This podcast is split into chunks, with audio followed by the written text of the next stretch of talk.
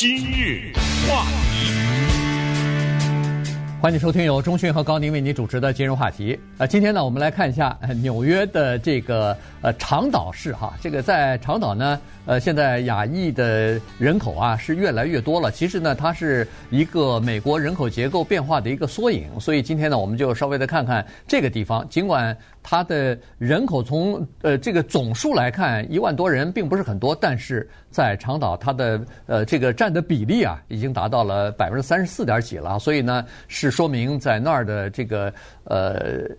亚裔人口越来越多，而且呢，它出现了这么一个情况，就是年轻的亚裔人口特别多啊。比如说是第二代、第三代的亚裔的人口，那这样的话呢，他们这一代人，比如说第二代、第三代年轻人哈，千禧代这些年龄层的人呢，是和老一代的亚裔和老一代的移民。他们有本质的不一样啊，所以呢，今天我们就通通过这一个城市的人口结构呢，来分析一下整个的人口的变迁。对，因为人口的变迁它不是一个统计数字，它背后隐藏着对整个生意的影响，对这个地区的房价的影响，以及对整体的美国政治的影响。我们试想一下，在这个国家，其他族裔的人不怎么增长，只有这么一个族裔的人。比其他族裔的人增长快，而且快四五倍，那这个对整个这个国家，除了人口构成以外，肯定包括它的文化呀、习俗啊，甚至人民的一些想法，可能都会有影响。这个就是人口普查给我们的了不得的资料，因为人口普查呢，它是又见森林又见树木。有的时候我们是只缘身在此山中，对不对？嗯、我们只是看到眼前这棵树，我们看不到这一大把森林。可是人口普查呢？当它铺开了以后，可以看到一个大的画面，全国的画面。哎，这个全国切成几块，什么地方的人是一个什么的收入？这个，但是也可以看树木。今天呢，我们说的纽约的这个长岛呢，就基本上算是人口普查当中的一个细节。因为一个人口普查，你要把它的所有的细节都弄出来，那可能几千几万页，你知道吗？一个美国有多少城市啊？对，对不对？所以他有的时候呢。就会摘出其中的一小块来，让我们看一看这一小块为什么有代表性。所以纽约这个长岛这个地方啊，叫做 Long Island City，这个长岛市这个地方呢，就是一个特别棒的一块样品啊，像是一块田地，让我们看一看这块试验田它的收割的情况，它的播种的情况。这个地方啊，在纽约的皇后区这个地方。皇后区是很大的一个地方啊，皇后区这个大的区呢，它的亚裔人口是差不多百分之二十四左右，但是长岛市呢，亚裔在过去的十年已经提高了五倍，变成了百分之三十四。说到这个人口啊，我们可能做一个比较，大家心里更清楚一点。在纽约的人都知道有一个著名的地方叫法拉盛啊，它的英文叫 Flushing。那不得了，那个地方的亚裔人口将近百分之七十，百分之六十九点二，再差一点就百分之七十了。那你可以想象，在 Flushing 这个地方走路的话，遍地都是亚裔的，是这么一个，到了百分之七十是什么感觉啊？那么南加州的人体会一下，比如说一个著名的城市叫 Arcadia，这个地方的亚裔百分之六十一，呃，所以非常的多。再看看 Monterey Park，六十五。六五六五就是六十五点六五，这个也是非常多的啊。Alhambra 五十一点一七，Irvine 这个新兴的地方，哇，百分之四十三呐，呃，也是不得了的。所以你看，这么比较一下，就是在这些地方啊，亚裔的人越来越多，那么这就意味着这个地方的什么华人开的餐厅啊。甚至什么越南餐呐之类的，就我们从这个餐厅的角度来想，再想一想这些地方的房屋的价格，这个不用说，大家也都理解这些地方是什么地方，Irvine 住得起吗？现 在对不对？以及民选官员在这些地方的情况。那么今天就拿出纽约的这个叫做 LIC 这个城市 Long Island City 来看一看。呃，这地方真的是你通过那个人口普查的一些结果呢来看，哎，确实是挺有意思的哈。就是在整个的纽约市，人们都认为说，呃，包括经济学家，包括这个呃人口调查的这些专家，原来都认为说，这个城市不是一直说人口往外流嘛，那地方太贵了，人应该减少啊。但是结果没有减少，反而有增加。可是这增加的大部分的这个增加的人口啊，至少是百分之五十以上是来自于亚裔人口的增加。所以可以看得出来，亚裔的人呢，一般来说移民到美国来的时候呢，他基本上。都是在几个大的城市啊，东西海岸的一些比较大的城市，包括洛杉矶、旧金山也都是一样啊。就是说，大家喜欢到这些地方来。第一，它方便哈，这个从文化来到饮食到整个的社区，他可以讲自己的语言，可以吃到自己家乡的饭。呃，可能亲戚朋友在这些地方也比较多啊，所以呢，呃，大大部分的亚裔人呢，他愿意来。但是呢，这些地方逐渐的太贵了啊，于是呢。在曼哈顿，在有一些地方住不起的，那么他们就在想，看看旁边有没有什么稍微，呃，很好的地方，但是稍微便宜点。于是，在纽约呢，这个地方呢，Long Island 就变成了一个，呃，一个首选了哈，因为它离那个整个的曼哈顿并不是很远，据说是。我是我是不知道，我没去过这个 Long Island 啊，在纽约的听众应该知道，就是据说是只要坐地铁一站还是两站就到了，就非常近，而且呢，它就是大概是隔着一条海，隔着一个这个水路吧，隔着一个呃海啊，还是隔着一个什么？然后呢，它 Island 吧，一说是岛嘛，所以它旁边景色又非常好，它是沿海的，再加上呢，这么一点点路。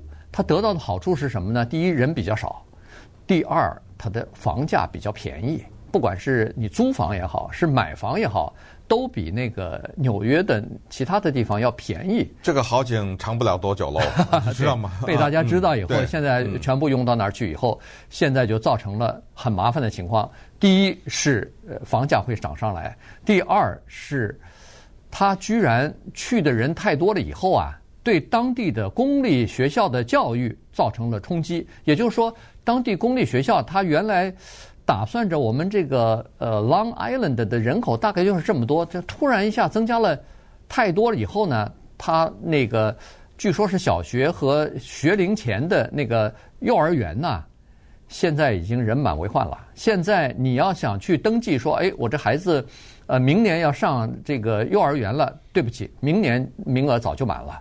可能你要排队的话，排到三年以后了，或者说是小学名额可能要排到以后了，所以现在就已经变成这个情况，就是现在搬到 Long Island 的呃亚裔居民，因为我们亚裔都说实话，一般来说都比较重视教育哈，所以他最重要的就是很好的这个公立教育呢，现在已经名额已满，收不了那么多人了。嗯，人口普查每十年一次，所以这每十年呢，就让我们看到一个地方的变迁。那么长岛市在过去的十年狂增了一万一千名亚裔人，哗的一下，你知道吧？在十年是很短的时间啊，就人口的呃移动来说，所以这个情况呢，就让我们看到了。接下来的画面，那么我们就跟大家来汇报一下啊。如果有人来问说美国的这个树木和森林的情况，咱们就从大来看。首先，二零二零年的人口普查告诉我们这个数字，以后大家都知道了。美国这么多人，亚裔人有多少啊？两千万，嗯，对不对？对，这个就知道啊。这是最新的数字，三亿人吧，三亿来人，两千万是亚裔。这两千万亚裔来自于多少个国家呢？二十。左右吧，怎么说？二十来个国家，所以比较容易记，都是二嘛，对不对？两千万亚裔来自二十来个国家。再往下看啊，这个森林呢，咱们就越走越深。再看看纽约，纽约刚才说的整个的纽约这个地方呢，我们说的是市哈，它的人口本来预计是会下跌或者下降一些，这一次我们知道增加了百分之七点七，不但没下降，是反向运作。增加了百分之七点七，百分之七点七当中，超过半数以上都是亚裔，这就是这么一个情况。嗯，那么从二零一零年到二零二零年，就这十年，光是纽约市这个地方，亚裔增加了多少呢？刚才说长岛增加了一万一，对不对？对。纽约市三四五，三十四万五千人，这也是相当多了。对，在十年当中，占百分之五点五了。对，已经占了纽约市人口的百分之五点五是亚裔了，这是又是一个情况。那么这些人又都是什么人呢？咱们就再往细了看，再看看长岛市这个地方，叫做中日韩。嗯，所谓的亚裔，刚才说的二十几个国家，那不是二十几个国家人都跑到长岛去了，以华人首当其冲，都往长岛那个地方搬，然后就是日本人和韩国人，这都是日裔、韩裔啊，都这样的一种情况。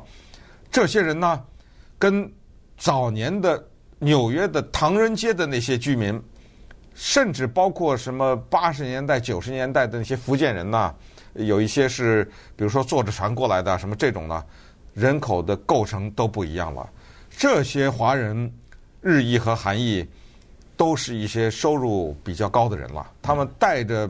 从名校拿到的学位也好，什么，他们来到这儿不再是马上进入到餐馆，马上进入到洗衣店，马上进入到什么鱼类加工厂，他们都是住进了豪华公寓啊，呃，他们在这种地方，然后呢，坐地铁再回到什么曼哈顿什么地方那些地方去上班去，哎，这个就是一个画面啊，从大大小呢画给大家，他们来的一些人呢也。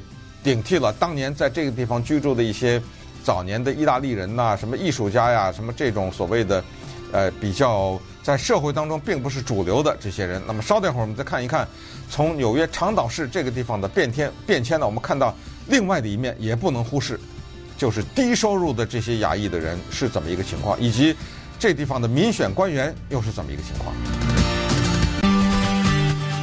今日话题。欢迎继续收听由钟迅和高宁为您主持的今日话题。这段时间跟大家讲的呢是纽约市的这个长岛市啊，他们那儿的这个亚裔人口呢出现增加哈，这个整个的呃应该算是呃一个呃就是美国人口结构变化的这么一个缩影吧。呃，其实，在那儿的人口变化就是亚裔增加呢这件事情呢。呃，当地的商家已经注意到了，所以呢，有一些商家就已经开始做亚裔的生意了。你比如说，去年八月份的时候，有一个台湾的餐馆叫做 Yuengling 啊，他们在那儿呢就正式开张了。实际上，这个时机并不是很好，原因就是去年八月份的时候，在纽约，你在这个餐馆里边室内就餐还是禁止的呢，还不许进呢，还不许这个进到堂食去。但是问题。呃，这家餐馆在之前，在疫情之前就已经跟人签好约了。他如果再不开的话，也不行哈，这个房租还得继续付。于是据说他们就开始这个硬着头皮把它开出来，因为可以在户外就餐嘛。没有想到这个呃食客非常踊跃哈，一看到什么牛肉面啊，一看到呃猪肉水饺之类的，一下子在外边不光是在外边就是就坐，甚至。没有座位的时候，还要大排长龙，还要等着。开门三个小时以后，所有的所有东西都卖完了啊！这是他们所没有想到的。所以呢，幸亏他们以前曾经是有过这个坐餐车的这个经验哈，所以呢，他们比较了解这方面的情况。你看哈，在呃疫情开始以来，很多的企业，尤其是小型的什么餐馆呀、服务业的行业啊，全部要不就是缩减规模，要么就是关门了。但是呢，有十五家亚裔老板的小生小生意啊，在这个长岛呢，悄悄的就开起来了，包括。有这个讲国语的日托中心，这个是特别需需要的，在当地。呃，其实，在任何一个地方，现在都很需要哈，因为孩子的这个托儿的问题是一个很重要的问题。什么法廊也开起来了，在他们那儿有一个呃，好像叫 Jefferson 大道，那个是他们的商业大街啊。你看现在挂的招牌，一个一个的什么呃，华人的一个餐馆叫做敦煌，这是一个拉拉面的连锁店。呃，马上即将开开业，什么越南的面包面包店即将开业，日本的什么寿司店即将开业，都是亚裔的一些服务性的小行业。嗯，还有什么剪头发的啊，什么就这些就很多了哈。呃，这些呢都是用生意来反映人口，也就是说，如果你在这个地方开了一个某种特殊的生意，可是没有足够的人来支持你这个生意的话。那你肯定不对嘛？你这个生意的规划，你这个计划就出现问题，所以可能从这一点也是一个反应。也就是说，有的时候不一样，需要人口普查。就从这个生意的程度来看。你比如说，咱们随便举个好玩的例子，说臭豆腐，对不对？老美不吃，但如果你在一个比华利山庄，你开个臭豆腐这，可能闹不好，你这个生意不一定能够很成功。这个咱不知道，我这是举例来说。不过说到这个，我倒有一个小的疑问，因为最近见到了我的同学啊，从日本过来，我是没有去过日本呐。他告诉我一个事情，我觉得非常不能相信，但是他说的我又不能质疑他。他说在东京没有饮茶呀。哦，这不咱们这不是遍地都是吗？都是，对对。呃，我这个有有去过东京或者对这个情况了解的朋友可以来核实一下哈。但是这个让我万分不可理解，就是我华人几乎是到了无孔不入的地步嘛，对不对？我们的生意，那弄个饮茶有什么难的呀？是不是？它是餐饮当中相对来说还不是那种大餐呐、啊、什么之类的，还不是这种。为什么东京没有这个？有什么解释？他也没有给我这个解释。反正就是。呃，有这么一个小疑问，呃，讲到在长岛开餐厅，我就想到了这个问题。接下来我们再看一看亚裔这些，他不光是一些面孔长得跟黑人、白人不一样的人，他们还有思想，对不对？他们有他们的想法，有他们的追求，这种想法就反映在政治上面。文化当然肯定不用说啊。那我们看一看纽约市这个地方，纽约市刚才说，在过去的十年人口。增长了百分之三十四，呃，三十四万五千。现在呢，亚裔呢占差不多百分之十，呃，增长是百分之十五点六吧。嗯。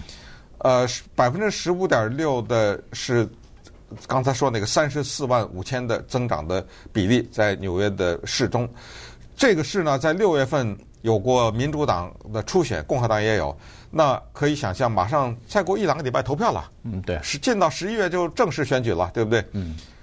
这个民主党的初选当中，五个人市议员啊是亚裔，你想想这个比例多么的高啊！对，长岛市就有一个，长岛市一个叫 Julie Wong 啊，这个这是南韩的，对，这是这是一个呃三十一岁非常年轻的这么一个呃女性啊，Julie 嘛。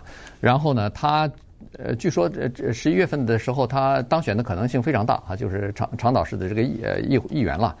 他呢是韩国移民，来到这个一开始是来到皇后区的，后来呢就搬到长岛去了。那么他呃也讲述他自己的历史历史哈，就就说最早的时候他们家里头第一代移民，父母亲来的时候也是啊。做那个呃非常劳力集中的这些工作吧，妈妈好像就是在一个在一家什么美容店还是一家什么店里边，还还帮人家这个按摩脚啊什么的，都都做过这些事儿哈。所以呢，他就是说他呃参参选呢，呃主要是要代表亚裔呃出来哈站出来。然后要保护亚裔的利益啊什么的，所以你看支持他的这些人，包括韩国人啊什么的，呃，都是有生意在当地的，都都是说哦，我们支持他的原因就是说，呃，比如说他可以站在我们的立场上啊，帮我们讲话呀等等哈，所以呢。呃，这个其实就反映出来，居民到了一定的程度，某一些呃这个族裔的居民占有一定的程度的时候呢，呃，在政治上他一定要有一些代表才好哈，否则的话，你这不是就不对了吗？那还有一个现象也必须注意，就是说，呃，长岛它亚裔的居民是增加了，呃，是大部分都是第二代、第三代的年轻的移民，而且他们都受过很好的教育什么的，呃，收入也比较高啊，然后呢，是属于这个白领的中上。呃，阶层的这些人，但是也必须要考虑到，还是有一些年纪稍长的第一代的这个移民啊，亚裔的移民也生活在这个地方。那这个地方刚才说了，豪华的公寓呃建起来了，呃肯定房租也不便宜啊，肯定这个租金也不便宜。那这些年长的移民呢，他们是住不起的，所以呢，他们在那儿呢，只好住那个叫做政府补贴的廉价的。呃，公寓哈，所以呢，在这个地方廉价公寓里边的华裔，呃，不是华裔了，亚裔啊，人口也在逐渐的增加，增加到了百分之十一的程度，就是整个的居民当中的百分之十一。嗯，反正我们知道，在美国啊，你只要知道某一个居民区，它的名字叫什么什么 housing，什么什么 project，对，哎，你就知道这是给穷人的。那么在长岛市呢，这个 Queensbridge House。或者 Queensbridge Houses 这个地方，你一听就是给低收入的人政府补贴的。那么这个百分之十一的亚裔都是些什么人呢？看起来好像比较多，有一些是西藏人，啊、还有哎、呃，有一些啊、呃，有一些是孟加拉的，嗯，还有什么尼泊尔啊，什么这些地方的人，还有就我们以前讲过了解辽国的那个叫苗族的人啊，等对这些，在全美国范围内呢，他们都是算亚裔当中收入比较低的。那么这个呢？其实从另外一个角度，我们以前也多次的说过，而且很多的在媒体上能够有影响力的人也都说过，就是其实不能把亚裔作为一个单一的观念，扣在这二十几个国家人的身上。可能有一天，美国的主流社会应该认识到，没有一个人他是代表亚裔，就是呃，他具备某一些共性，或者是怎么样，可能还是要把他们区别的对待，而且。呃，在政治政策方面，也要区分。你其其实之前我们谈到的，多少人是民主党，多少人是共和党，没有一个说法。哎，亚裔都是民主党，没这说法，对不对？亚裔都是共和党也不可能，所以可能还是要更具体的了解我们这个整体的族裔的构成。